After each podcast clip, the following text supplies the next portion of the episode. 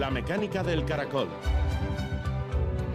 Un programa de ciencia, tecnología e historia con Eva Caballero.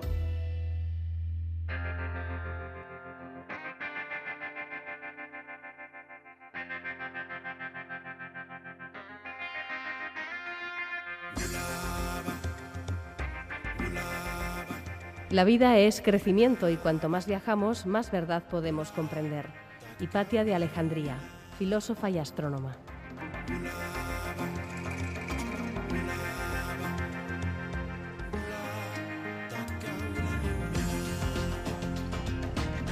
Gabón, hoy comenzamos el programa con una investigación que analiza cómo los actos de bondad nos incitan a ser más benevolentes. Es un trabajo que forma parte de la investigación desarrollada en la Facultad de Educación de la Universidad del País Vasco y que se enfoca a promover conductas prosociales en los adolescentes.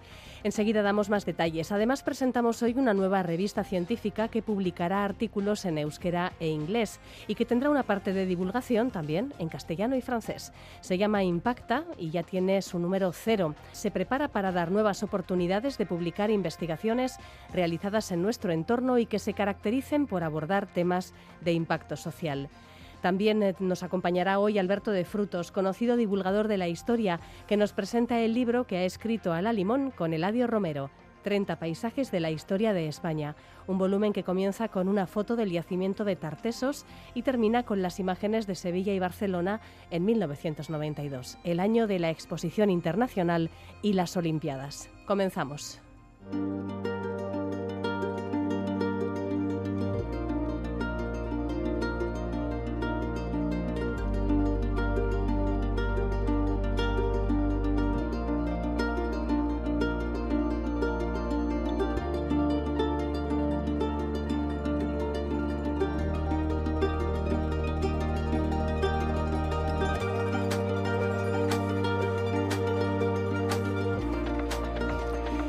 Jonathan Haide es un psicólogo estadounidense que viene estudiando en las últimas décadas las emociones, partiendo de lo que podríamos llamar asco social, la repulsión que se siente ante conductas ruines.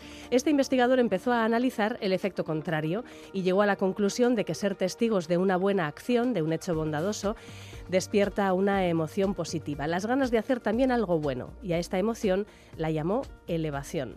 Hoy nos acompaña John Yarritu, investigador del Departamento de Psicología Evolutiva y de la Educación en la Facultad de Educación de la Universidad del País Vasco, que recientemente ha publicado un artículo que revela que nos volvemos más benevolentes al ver precisamente actos de bondad, actos que invitan a experimentar esta elevación moral.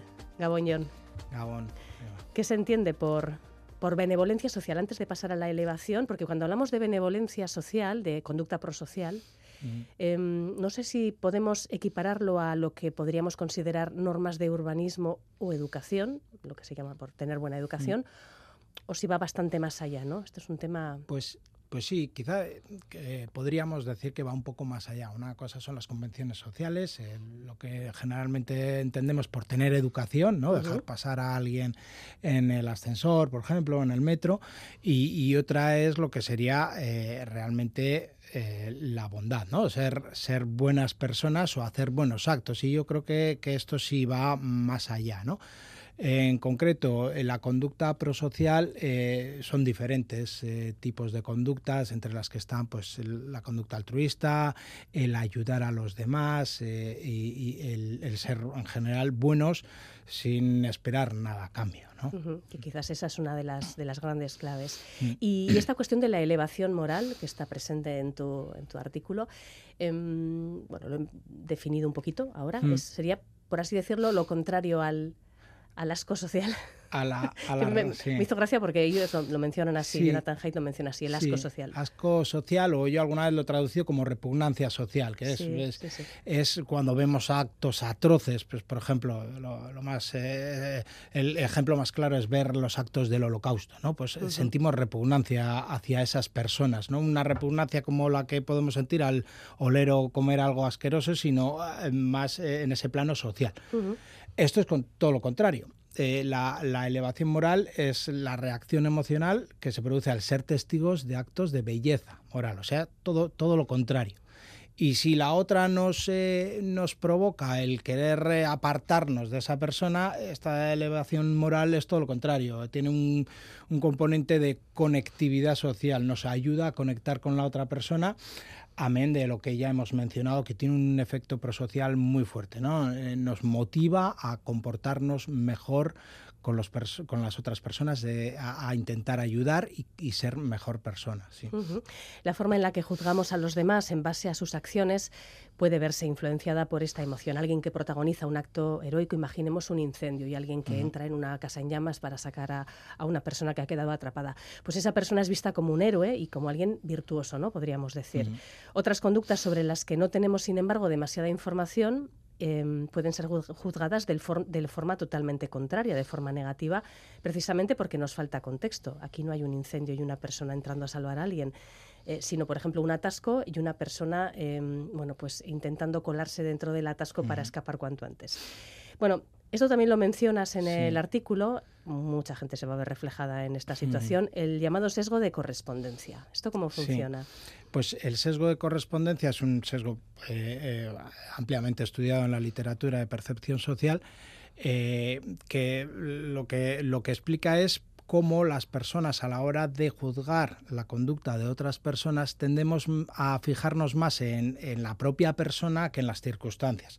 Es decir, tendemos a atribuir las causas de esa conducta a características de la propia persona. Pues eh, en el caso de que se nos cruza alguien en la carretera, pues podemos decir que es un mal conductor, ¿no?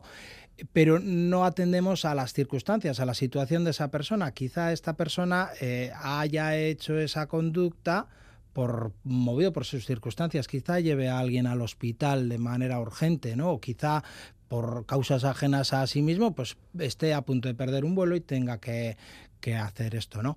Eh, eh, es una tendencia eh, sistemática, tendemos siempre a, buscar esas causas de la conducta primero en la propia persona y luego ya, si acaso, en el contexto, sí. Bueno, pues son formas de ver a los demás, ¿no? de, con asco social, con elevación moral o con ese sesgo de correspondencia que te hace acordarte de toda su parentela cuando a lo mejor esa persona tiene una razón para, para actuar así.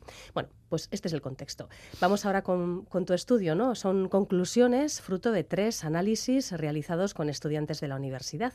¿Cómo habéis hecho las pruebas? Pues eh, lo que todas estas tareas eh, generalmente las hacemos por ordenador y lo que hacemos aquí es dividir a los participantes en dos o más grupos, ¿no? Pero bueno, eh, normalmente en dos grupos. Uno en los que les inducimos esta elevación moral y otros a los que no. Esta inducción la hacemos eh, a través de vídeos, es también un procedimiento bastante utilizado en la literatura y es ponerles vídeos en los que se observa a personas haciendo actos eh, bondadosos. ¿no?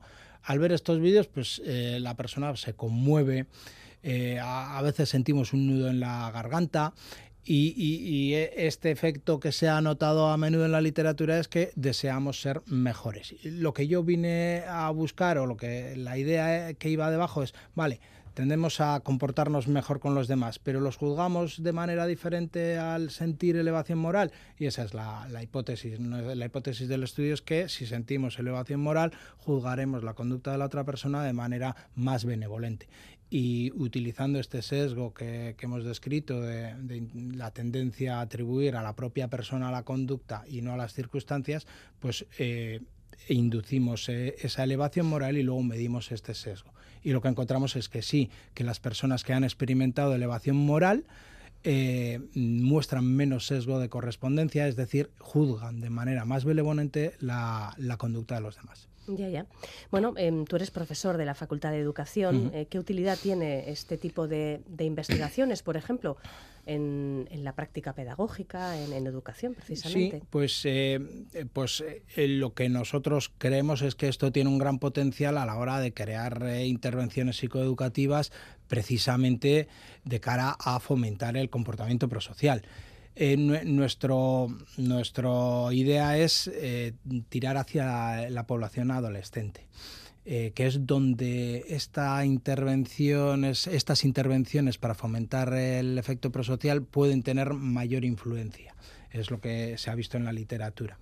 Y, nuestra idea es utilizar esta elevación moral para meterla en programas eh, que vayan encaminados a generar este conductas prosociales para generar eh, bueno pues el contagio de la bondad podríamos eh, decirlo. eso es puede sonar rimbombante pero bueno que la mm. bondad se contagia no está mal. No no no no y de hecho hay ideas eh, en películas no sé si hay una película que es la la cadena de favores. La cadena de favores es algo sería algo similar aunque el, el, favor lo recibes tú no y lo pero bueno esto es algo similar. Tú ves a una persona comportándose bien con otra persona y tú deseas hacer ese bien y otra persona te va a ver a ti y, si seguimos la rueda y, en esta bola de nieve, digamos, eh, podemos hacer de un mundo mejor. Y eso es, bueno, es un poco quizás un poco ingenuo pensar que vamos a cambiar el mundo, pero, pero yo creo que, podemos poner nuestro granito de arena ahí.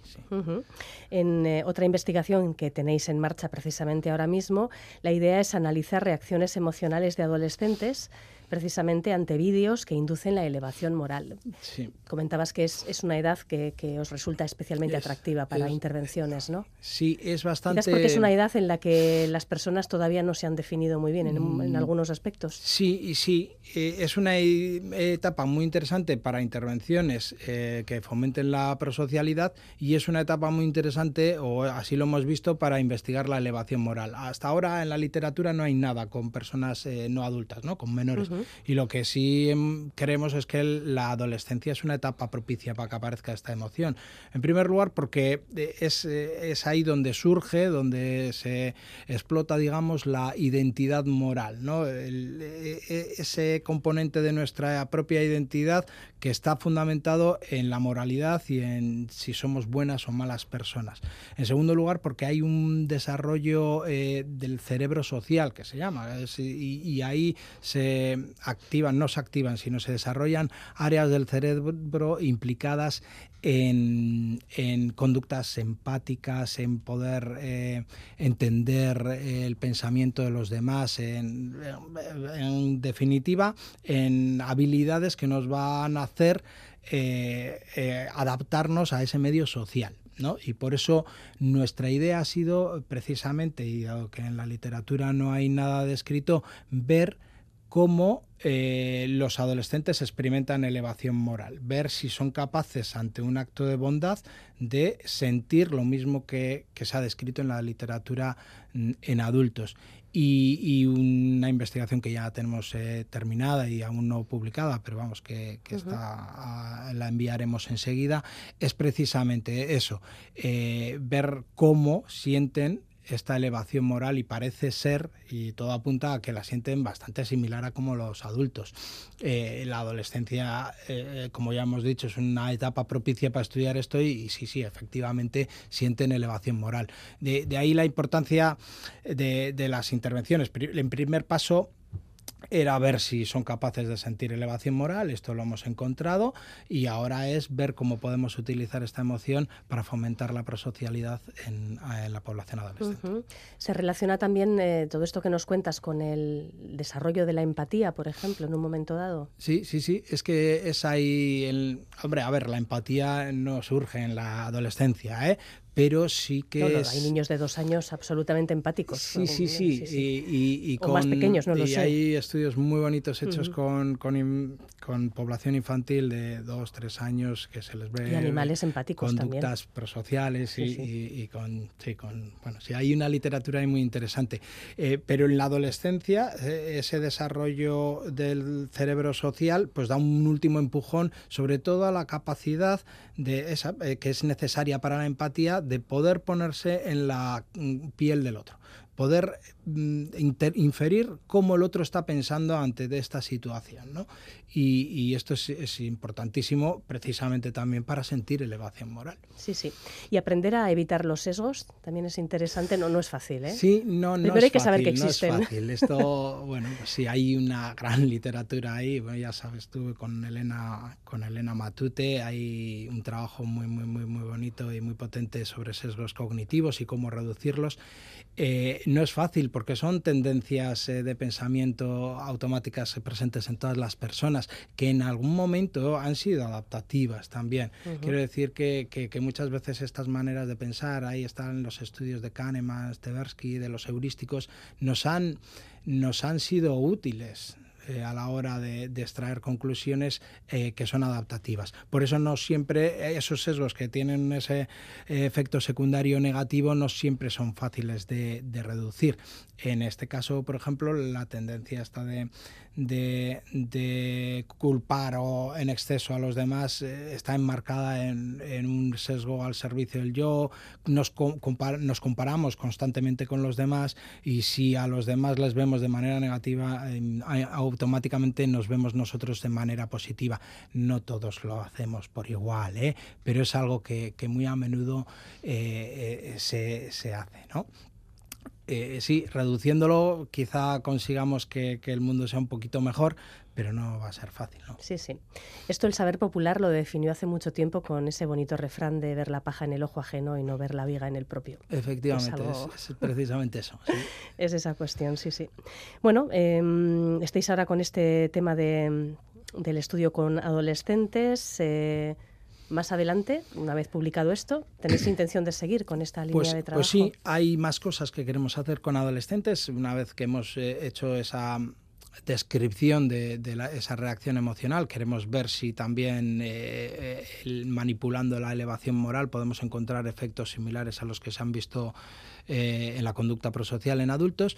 Y, el, futuro es eso, diseñar una, una intervención basada en la elevación moral, así como en otras también emociones morales eh, positivas, siempre positivas, para, para fomentar la prosocialidad. Y, bueno, el tema del desarrollo moral es muy, muy, muy interesante, sobre todo en esa etapa adolescente. Sí. Con lo cual, vuestro punto de mira está más bien en, en lo que puede ser educación secundaria. Sí, Sí, sí, sí. No sé si bachillerato, pero educación y, y, no porque no nos parezca interesante el otro, sino porque es más fácil trabajar eh, con, con, adolescentes en, y porque requiere un, un, grado de desarrollo cognitivo más elevado. Pero, pero sí, nos queremos centrar en, esa etapa de la secundaria. Sí. Sí, interesante. Muy bien, John, pues eh, gracias por, por habernos contado el trabajo este que hacéis tan interesante. Lo de conseguir que la bondad se contagie, pues es un fin loable. Gracias. Gracias a vosotros.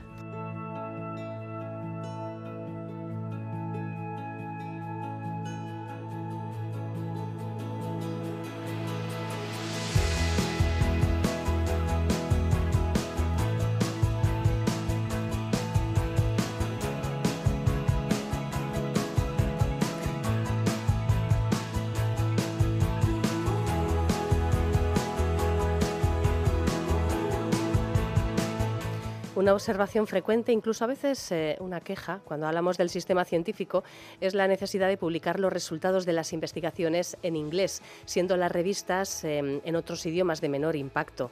Y si esto ocurre con idiomas como el castellano o el francés, ¿qué pueden decir quienes quieren publicar sus resultados en euskera? Para cubrir este hueco y dar la opción a la sociedad euskaldun de publicar y también de leer artículos en su idioma, surge Impacta, una revista bilingüe que publicará artículos científicos en euskera e inglés, siempre con una premisa, que los temas que se aborden tengan impacto social. Impacta ha presentado en la Feria de Durango su número cero y también a su comité de redacción, del que forma parte Hugo Mayor, investigador Iker Basque en la Universidad del País Vasco. Gabón, Hugo. Gabón Neva, buenas noches. ¿Cómo surge la idea de, crear este proyecto? Eh, la idea de este proyecto surge un poco a raíz de la pandemia y de ver que la sociedad nuestra tiene bastante interés en temas científicos que tengan un impacto sobre su día a día. Entonces, por ahí eh, vemos que una revista trabajando temas tanto de salud pública, como podrían ser de digitalización en las escuelas, o bueno, al final con un rango muy amplio de disciplinas, pero con el foco que vayan a ser temas que vayan a tener un impacto en la sociedad. ¿Supone un hándicap o una ventaja eh, para quienes investigáis limitaros al inglés? Porque este es un tema del que a menudo se habla en la comunidad científica Mm, y, claro, eh, lo mencionaba antes, eh, muchas personas se quejan de no poder publicar en, castellano, pero ya cuando hablamos de, idiomas minoritarios como es el caso del euskera o de otros idiomas que existen en el mundo, mm. pues la cosa ya adquiere un nivel muy complicado.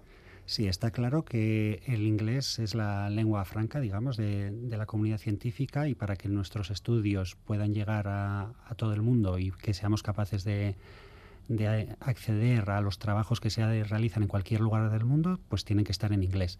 Y en ciertos ámbitos eh, sí que es cierto que se nota que eso puede suponer un límite. Eh, y, en parte la revista eh, surge para dar una respuesta de poder publicar en cualquiera de las disciplinas, eh, tanto en inglés como en euskera, que no sea en ningún momento el, idioma que no sea un limitante a la hora de publicar.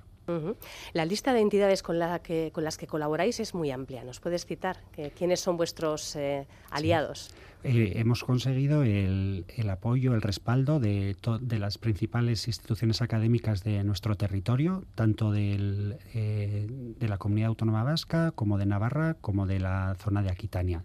Está la UPV, Universidad de Osto, Mondragón, la Universidad de Navarra, la Universidad Pública de Navarra, la Universidad de Burdeos, la de Poirador y la de Burdeos Montañas.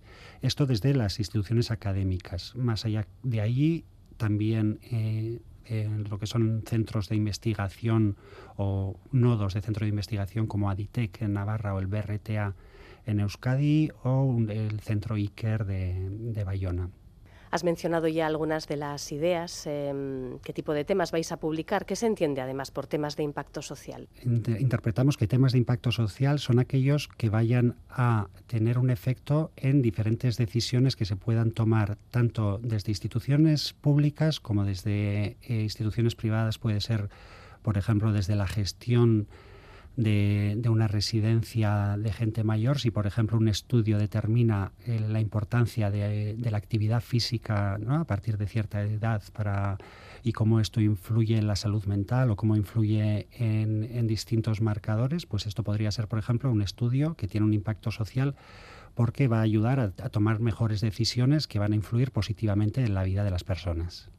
En el número cero que presentasteis en la Feria de Durango, pues ya aparecen eh, pues publicados varios artículos en ámbitos como la salud pública, la sociología, abundan mucho los artículos sobre ecología, también sobre idiomas, sobre eh, incluso antropología, bueno, pues una variedad importante de estudios científicos.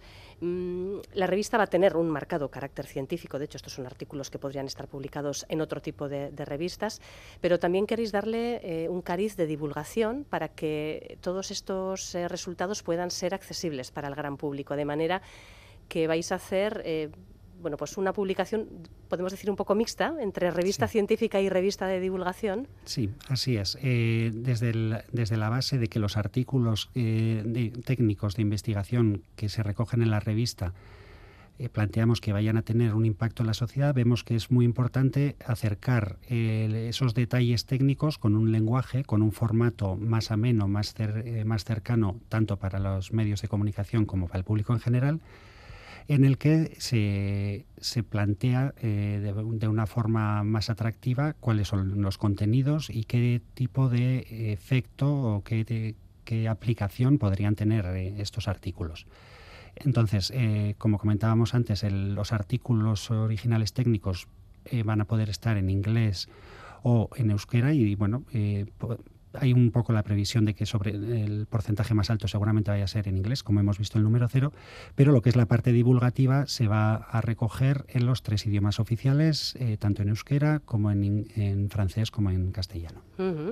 ¿Qué tipo de, de, plazos manejáis para la recepción de artículos y para la primera publicación? Y luego, ¿con qué frecuencia queréis publicar? Sí. La revista, de momento, hemos presentado el número cero para eh, hacerla conocer tanto en la comunidad científica como, en la sociedad y vamos a abrir a la comunidad científica la aportación de, estas contribuciones de, los trabajos de investigación a partir de marzo, del primero de marzo de 2024. Entonces sabemos eh, los tiempos que lleva la ciencia, eh, si son estudios que se van a iniciar o que se van a modificar ya que estén en marcha, que se van a dirigir hacia la revista, van a necesitar varios meses y entre el proceso de escritura de los trabajos, de la revisión por pares y de toda la edición y, todas las fases que lleva, planteamos que el primer número, ya con los contenidos originales, eh, salga en 2025, sin una fecha concreta todavía, eh, porque dependerá de, la respuesta que tengamos. Y ya a partir de 2025 serían dos números al año en formato papel. ¿Y cómo va a ser el proceso de revisión de artículos? El proceso de revisión para conseguir que la revista tenga la calidad de excelencia que tienen este tipo de revistas eh, será el típico de hay un editor y para eso como la revista cubre muchos ámbitos de conocimiento, tenemos ya un listado de unos 40 editores participantes cubriendo todas estas áreas del conocimiento. El editor recoge el papel, la publicación, el manuscrito, lo asigna en base a la temática específica a dos revisores externos para que puedan ellos eh, contrastar que los datos que se presentan pueden llevar a las conclusiones que trae el estudio, también para que confirmen que es un estudio que va a poder aportar a nuestra sociedad de alguna forma más o menos directa, entonces evaluar que tiene un impacto social eh, según unos parámetros y unos criterios que hemos definido y una vez que se recogen esas revisiones, si el artículo requiere de cambios, se le devuelve a, los autores para que tengan en cuenta los comentarios que han tenido los revisores y entonces ya, si se da el visto bueno, entonces se maquetaría y se publicaría. Impacta.eus es el, nombre de la página web donde ya cualquiera persona interesada puede buscar información, cómo participar, cómo enviar artículos, ¿verdad? Em, ¿Cómo eh, estáis notando la acogida de la comunidad científica? La acogida inicial ha sido muy positiva. Vemos que, surge el interés de, bueno, es una revista nueva, hecha desde nuestro territorio, para nuestro territorio, pero abierta a contribuciones también desde otros lugares del mundo. Es un modelo, como decías, un poco binario porque incluye la parte divulgativa además de la técnica, por lo que es, rompe un poco unos moldes que estamos eh, más acostumbrados y, eso bueno va a ser interesante ver en la práctica eh, el efecto que llegue, tenga para llegar a los medios y a la sociedad, que al final es, es la clave de este proyecto. No, no queremos como pasa a veces que la investigación eh, relevante que pueda ayudarnos a tomar decisiones como sociedad se quede eh, guardada o olvidada en algún sitio remoto, sino que esté cercana y, esa cercanía de kilómetro cero, digamos, ayude a como sociedad tomar mejores decisiones. ¿Va a haber que realizar algún tipo de desembolso para publicar artículos en Impacta? en Impacta el planteamiento que tenemos es que tanto el acceso sea abierto por la importancia de los temas como que no tenga que haber un pago. Bueno, pues impacta.eus, eh, pues yo creo que de aquí a, primeros de 2025 todavía retomaremos eh, algunos de los artículos publicados en el número cero, que hay muchos muy variados e interesantes y iremos recordando eh, la puesta en marcha de esta revista a lo largo de este año que empezamos ahora. Y Hugo, pues quizás toca que hablemos de nuevo a principios de 2025 a ver cómo, cómo va el proyecto, ¿te parece? Se recoge la invitación, millas que arriba. Es que ricasco, Suri, agor.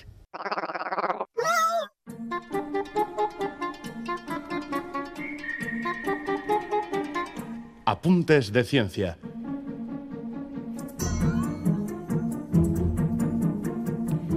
Biólogos de la Universidad Británica de Sheffield y de la Austríaca de Gotemburgo han descubierto que los cambios evolutivos significativos ocurren de forma gradual y no en pasos tremendamente rápidos y radicales. Es lo que piensan que ocurrió con innovaciones tan revolucionarias como la capacidad de volar, de ver o de procrear crías vivas. Hasta ahora ha sido difícil entender cómo se han producido los importantes cambios evolutivos que han marcado un antes y un después en la historia de la vida, en parte porque muchos de ellos tuvieron lugar hace muchísimo tiempo y en parte porque es difícil imaginar cómo fueron las etapas intermedias.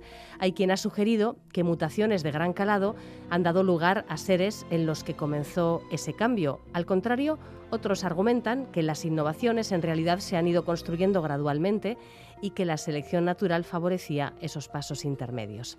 Los autores del trabajo, que en realidad son dos artículos que publica hoy la revista Science, han llegado a la conclusión de que la opción correcta es la segunda, tras secuenciar el genoma completo de un grupo de caracoles marinos que pasaron de poner huevos a tener crías vivas hace unos 100.000 años.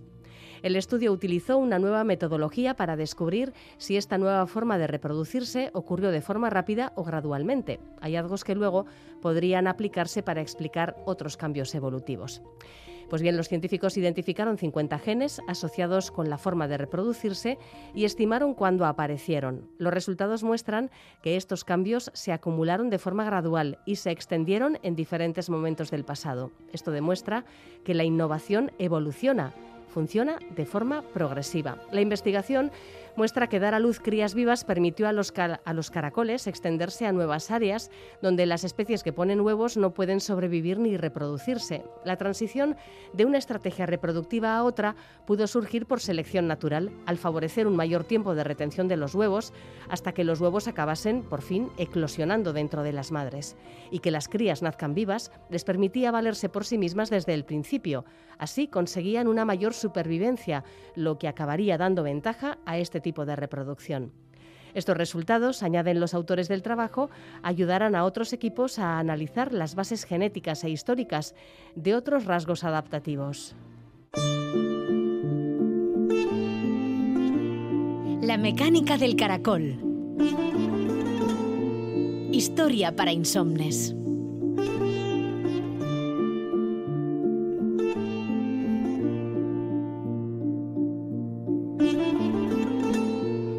Desde las ruinas de Tartesos hasta los eventos que marcaron 1992, las Olimpiadas de Barcelona y la Exposición Universal de Sevilla, el libro 30 paisajes de la historia de España presenta momentos, lugares, personas, costumbres también, que han dejado su impronta en la historia. El Toledo visigodo, las tres culturas que se dieron cita en la Tudela medieval, la Casa de la Contratación de Sevilla, convertida en una especie de superministerio para los asuntos de las Indias, Zugarramurdi y la Inquisición, el 2 de mayo madrileño, el descubrimiento de la cueva de Altamira, son algunos de los momentos, algunos de los 30 paisajes descritos por el periodista y escritor Alberto de Frutos y Eladio Romero, doctor en historia, profesor jubilado y escritor. Ambos dedicados a la divulgación de la historia en trabajos como este 30 paisajes de la historia de España que vamos a comentar a continuación con Alberto de Frutos. Bueno, este libro plantea un recorrido cronológico y, geográfico. ¿Cómo habéis seleccionado los 30 paisajes? Esto habrá sido lo más difícil, yo creo, del libro. Sí, efectivamente. Yo creo que el término paisaje ya apela a ese sentido de lugar con historia, ¿no? de geografía e historia. La selección eh, corrió a cargo de la editorial y de nosotros como autores, de Eladio y, y mía propia. ¿no? Yo creo que eh, son 30 paisajes, pero efectivamente podían haber sido otros 30 completamente. ninguna eh, no hay ningún criterio más allá de intentar reflejar, digamos, eh, casi todos los lugares, eh, casi todas las coordenadas geográficas de España, norte, sur, este, oeste, islas, y tocarlo desde un punto de vista, pues además del geográfico, del histórico, religioso, medioambiental, deportivo, cinematográfico, económico, industrial, etcétera recorriendo paisajes, hablando de ciertos personajes, mencionando quizás también alguna que otra película. Bueno, vamos a empezar, si te parece, em, hablando de joyas del patrimonio como el Castro de Santa Trega en Pontevedra o la Villa Romana de Noeda en Cuenca, que alberga el mosaico figurativo más grande del Imperio Romano. Estas, estos grandes yacimientos arqueológicos que forman parte de la primera parte del libro pues nos invitan a, recorrer el pasado más lejano. Eh, me quiero detener un poquito en, este lugar en Noeda mm, ya que eh, bueno, pues es un yacimiento en Cuenca quizás no demasiado conocido. Por ejemplo, este mosaico enorme que hay, eh, como es, que representa, ¿qué podemos descubrir en Noeda? Sí, efectivamente, conocemos eh, muchos mosaicos eh, romanos, en, decir, en, Roma, ¿no? pero no conocemos los mosaicos españoles que son brillantísimos. quién sabe o quién ha estado alguna vez en Villar de Domingo García, que es un municipio de la provincia de Cuenca que tiene poco, poco más de 200 habitantes, y en una de sus pedanías, en Noeda, halló esta, esta preciosa villa romana, tardo romana, del final del imperio, eh, que mm, eh, confirma un poco eh, la riqueza de, los terratenientes de la época, una, riqueza que se fue que fue cayendo ya en, declive a medida que el imperio iba asistiendo a esa, esa, decadencia y que sin embargo pues tuvo un momento de esplendor de comercio, de agricultura, que permitió a ese dueño de aquella enorme villa imperial construir un mosaico que es el más grande de la península ibérica y que cuenta pues una historia pues mitológica eh, una historia que ha sido estudiada, que tiene un total de 170 figuras, eh, 3 millones de teselas entre 3 y 5 milímetros y que, bueno, pues diferentes paneles que nos van contando eh, escenas mitológicas que han llegado hasta nuestros días y que nos permiten reconstruir la historia de, esa villa y de esos eh, habitantes. Podemos encontrar las, las localidades que pretenden tener un santo grial ¿no? en sus catedrales, en sus templos, eh, donde se plantea que puede estar esta reliquia. Porque esto tiene también un, su, Bueno, esto tiene mucha amiga. Eh, todo el mundo eh, siempre ha comentado que el Santo Grial estaba en la, en la Catedral de Valencia, ¿no? hubo estudios muy interesantes. Dentro de, en fin, de la ficción que supone suponer que un santo grial está en la, en la península ibérica. Pero bueno, parece que la tesis más demostrada, más confirmada, era la del santo grial de la, de la catedral. Lo que pasa es que hace unos años eh, una profesora de, la Universidad de León, eh, Margarita Torres, que luego se metió a política, junto con otro autor, eh, en fin, ambos historiadores de prestigio, sacaron a colación la tesis de que en la Basílica de San Isidoro de León se encontraba quizá el nuevo santo grial, ¿no? un probable santo grial. La diferencia entre uno y otro es la procedencia. Mientras que uno parece ser que viene de, de, la Catedral de Valencia, viene de, viene de Roma, ¿no? Eh, el otro habría venido desde el Mediterráneo a través de África. Luego las eh, interpretaciones sobre cada cual, bueno, yo he, leído libros sobre Santo Grial y es muy dudoso, ¿no? Que, efectivamente ninguna ninguna de esas copas fuera la que la que se, se utilizó en la última cena de Cristo. Tudela es eh, otro de los paisajes que describís en este recorrido. Esta localidad fue primero romana, luego visigoda, desde comienzos del siglo IX musulmana, luego navarra, y se menciona siempre como ejemplo de convivencia entre cristianos, musulmanes y judíos, las tres culturas a las que hacía referencia antes. En este crisol de pueblos vio la luz Benjamín de Tudela. ¿Quién es Benjamín de Tudela o quién fue, mejor dicho?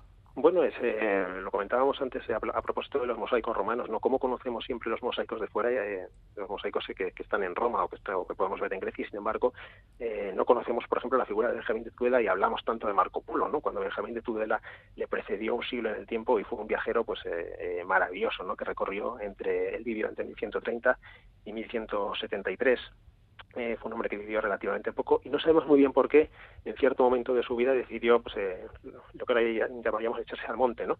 Publicó un libro que se llamaba El libro de viajes, el Sefer Masaot, y eh, en el que recorría, en el que exponía lo que fue la vuelta al mundo, prácticamente la vuelta al mundo conocido en aquella época, evidentemente no fue América, pero sí que llegó hasta, hasta Asia eh, alrededor de ocho años. ¿no? Durante su viaje exploró no ya la península ibérica, cosa que sería lo propio, sino que se adentró en la costa mediterránea francesa, recorrió Italia, cruzó Grecia, llegó a Constantinopla, Siria, a Palestina, Mesopotamia e incluso parece ser que, a China, ¿no? Por lo menos dejó constancia en su escrito de que había estado por esas latitudes.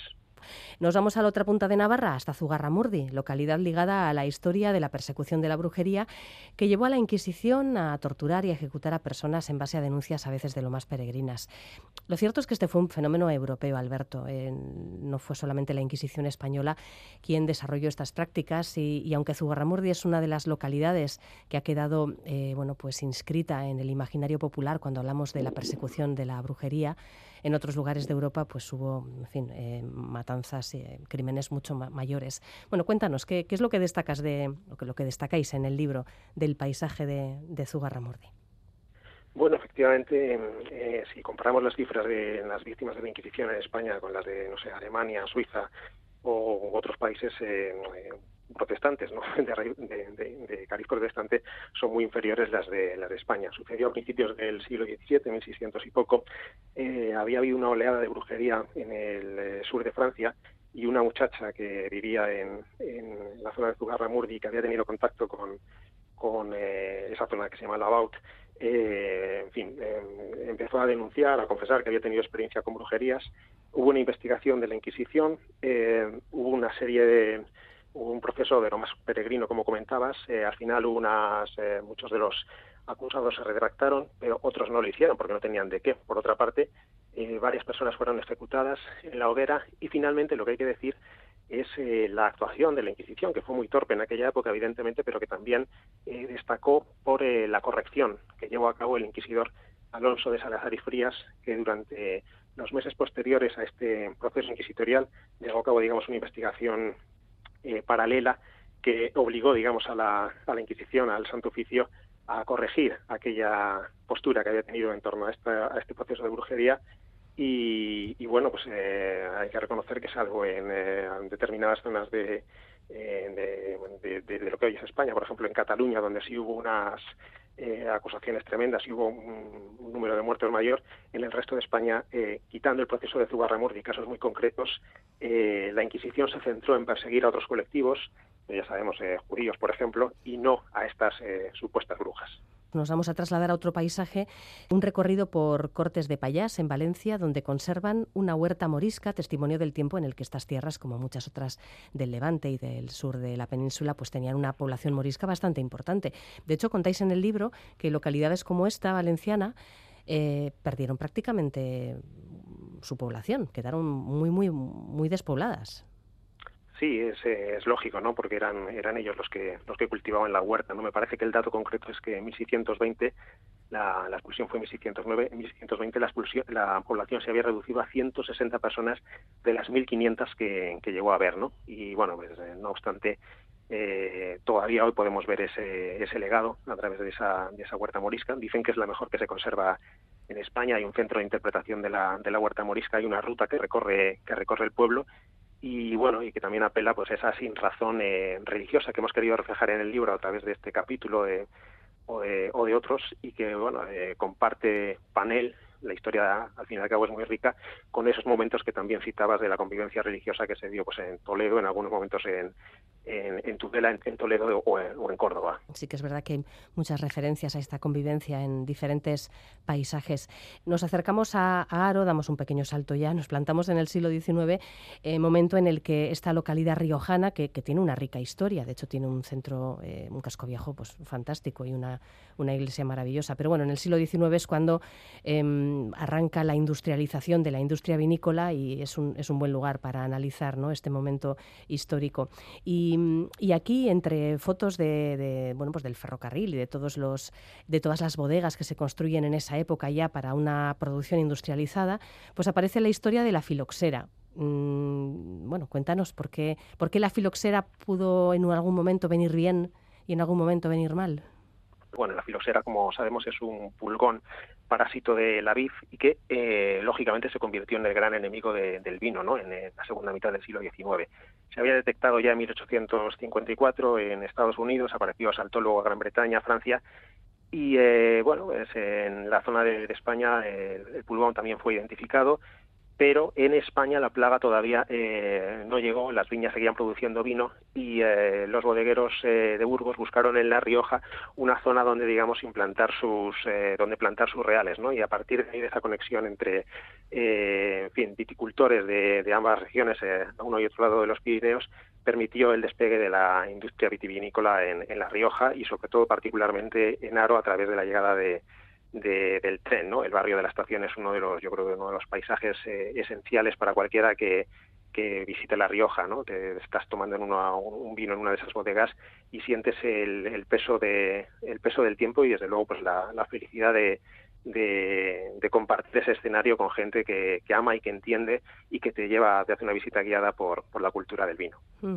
Y ya que estamos llegando al momento del año en el que las 12 uvas eh, bueno, pues completan esa tradición de, despedir el, año viejo, el año que termina, ¿por qué decís que las 12 uvas en realidad es una tradición que comenzó con una ocurrencia? Bueno, hay diferentes eh, diferentes ideas, hipótesis, no sobre este tema. No parece ser que el tema, la, tradición de las uvas se asienta en España en el momento de la Primera Guerra Mundial, ¿no? Eh, eran las uvas de la buena suerte. En 1914, por ejemplo, ya sabemos que en el Hotel Palace había una tómbola, un eh, cotillón, baile y, el tema de y el tema de las uvas, ¿no? ahora está claro que también la tradición tiene una explicación en una razón de ser en los viticultores alicantinos, concretamente en la denominación de origen de Vinalopó, porque esas, eh, esas uvas se cubrían, digamos, se envolvían con una especie de saco, lo que ellos llamaban el, el saquet, envolvían los racimos con bolsas de papel que permitían una mayor perdurabilidad y llegar a la, a la, fin, a la noche vieja una conservación de, la uva que permitía su consumo durante, durante la última noche del año. Y nos acercamos a, un paisaje bien conocido por, por, mucha de nuestra audiencia, la Ría de Bilbao. La Ría de Bilbao que mm, ya no presenta tantos contrastes como hace décadas, donde bien cerca se alzaban los altos hornos de Vizcaya y los astilleros y todo el trasiego industrial, margen izquierda, y donde todo ello convivía con las mansiones de la margen derecha, con sus balnearios, con su casino, en fin. Em, uniendo ambas, eh, ambas márgenes, sigue hoy en día funcionando el puente Vizcaya, que tiene una historia curiosa. Cuéntanos. Sí, nada menos, bueno, es patrimonio de la humanidad por la UNESCO desde el año 2006 y el puente Vizcaya pues es ese digamos ese emblema no de esa industrialización de esas conexiones del, de la industria de Euskadi con el resto de Europa, fundamentalmente con Gran Bretaña, pero también con Francia. Y precisamente este puente eh, se fabricó en Francia, en un lugar llamado Châteauneuf-sur-Loire, y fue transportado en piezas desde Burdeos hasta la ubicación en la, en la ría de Nervión. El proyecto eh, bueno, tenía por objeto separar, eh, superar la ría entre Portugalete y Guecho con un puente elevado que no impidiera el tránsito de naves.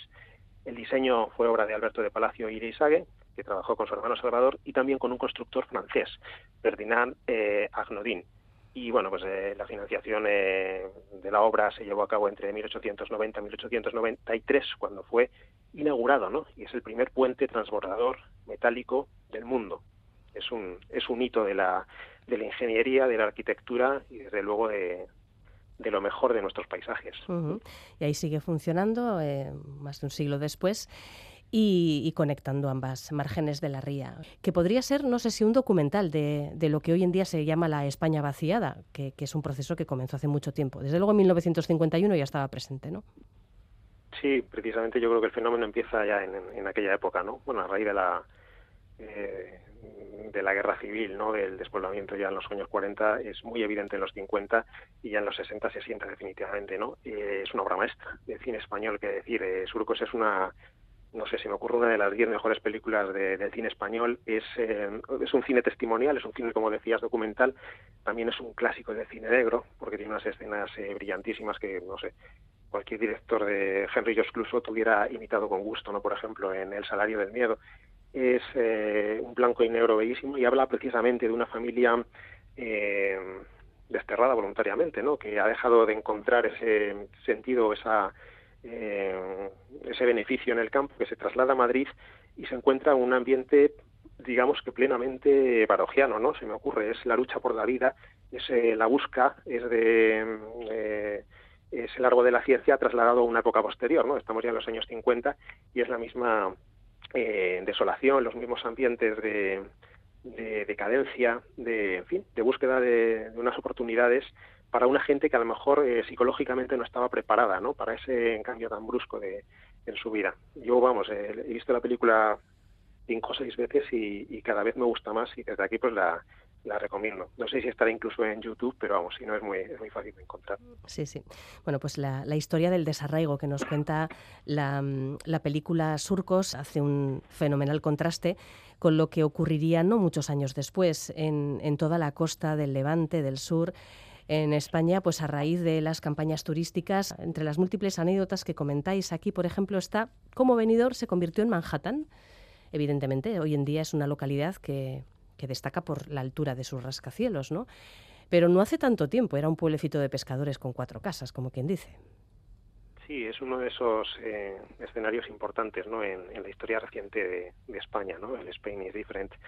Eh, yo imagino que esto sería extrapolable hoy en día a lo mejor a un eh, paisaje de, no sé, de Croacia, de un sitio similar en el que mm, los precios, o sea, la, la, economía, el tema de las divisas permitía que turistas extranjeros, eh, las suecas, las alemanas vinieran aquí y además con una campaña de promoción turística muy bien llevada, ¿no? por lo menos con un eh, muy bien cumplida. No sé si tuvo mucho, en fin, estéticamente no fue muy brillante, pero desde luego, y moralmente tampoco, pero desde luego eh, eh, consiguió las intenciones, consiguió el propósito para que se para que se propuso, ¿no?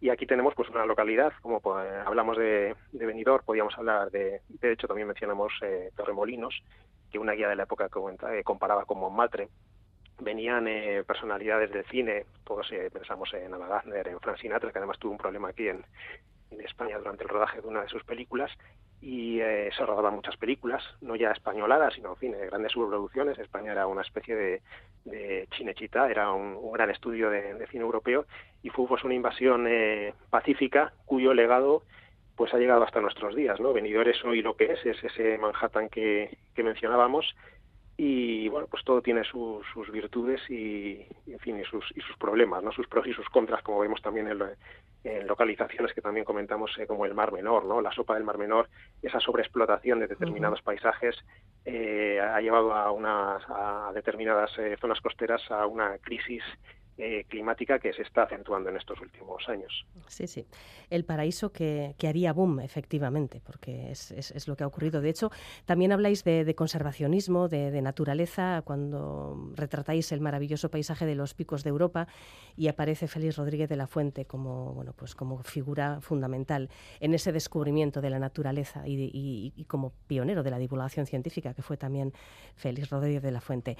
El, el libro termina, lo mencionaba antes, en la Sevilla y Barcelona de 1992. ¿Por qué? Porque habéis querido parar hace unos cuantos años, porque anda que no ha llovido desde el 92. Sí, había, había que poner el punto final en algún sitio y bueno, yo creo que era eh, tiene sentido también ponerlo ahí. El otro día pensaba eh, si en realidad el tema de la transición española no concluyó realmente con las Olimpiadas de, de Barcelona, porque, eh, en fin, 18 años después de la, de la muerte de Franco, el cambio fue tan enorme. O sea, te imaginabas la, Barcelona de los años 80 en la Barcelona del 92, pero también el resto de España, y veías que esa España en blanco y negro se convirtió en una España en color, dinámica, alegre, y que además apelaba a lo mejor de nosotros mismos y a lo mejor de, nuestra concepción autonómica, ¿no? De nuestra, de, nuestra idea como regiones, ¿no? Y es que cuando todas eh, las comunidades eh, de España eh, vamos juntas, conseguimos más cosas llegamos más lejos y tenemos grandes hitos, ¿no? El hito de, de Barcelona 92, como el hito de la Expo, pues fue una suma de voluntades, ¿no? La suma de la voluntad de la Generalitat, también del, del gobierno español y también, por supuesto, de la iniciativa privada, ¿no? Que lo, que lo posibilitó. Y bueno, pues yo creo que es un cierre muy bonito, ¿no? Eh, las Olimpiadas de Barcelona con aquella canción de José Carreras y Sara Braiman, Amigos para siempre.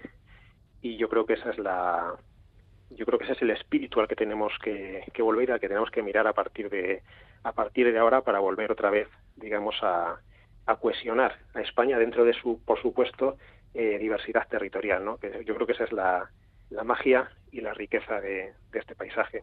Bueno, pues no un paisaje, sino 30 es lo que nos plantea este libro, lugares, personas, costumbres, obras literarias, eh, películas de cine como Surcos, apuntada a la recomendación de Alberto de Frutos, y, bueno, muchas, y muchas anécdotas también, eh, y, muchas fotografías magníficas de lugares que, merece la pena conocer a lo largo de toda la geografía española. Alberto de Frutos, recordamos también que es eh, uno de los autores junto con el ausente Eladio Romero. Te agradecemos mucho este recorrido que nos has preparado. Un saludo. Muchísimas gracias a vosotros. Un abrazo, gracias.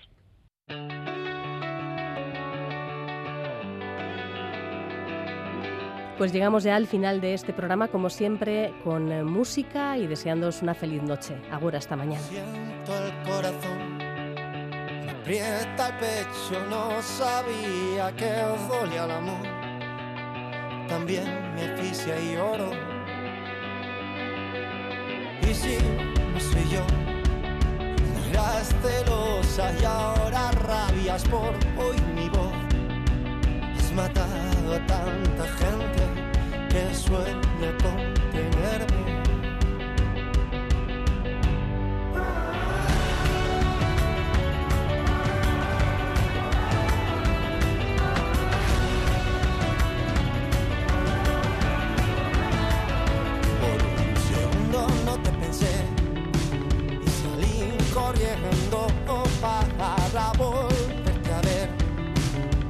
Para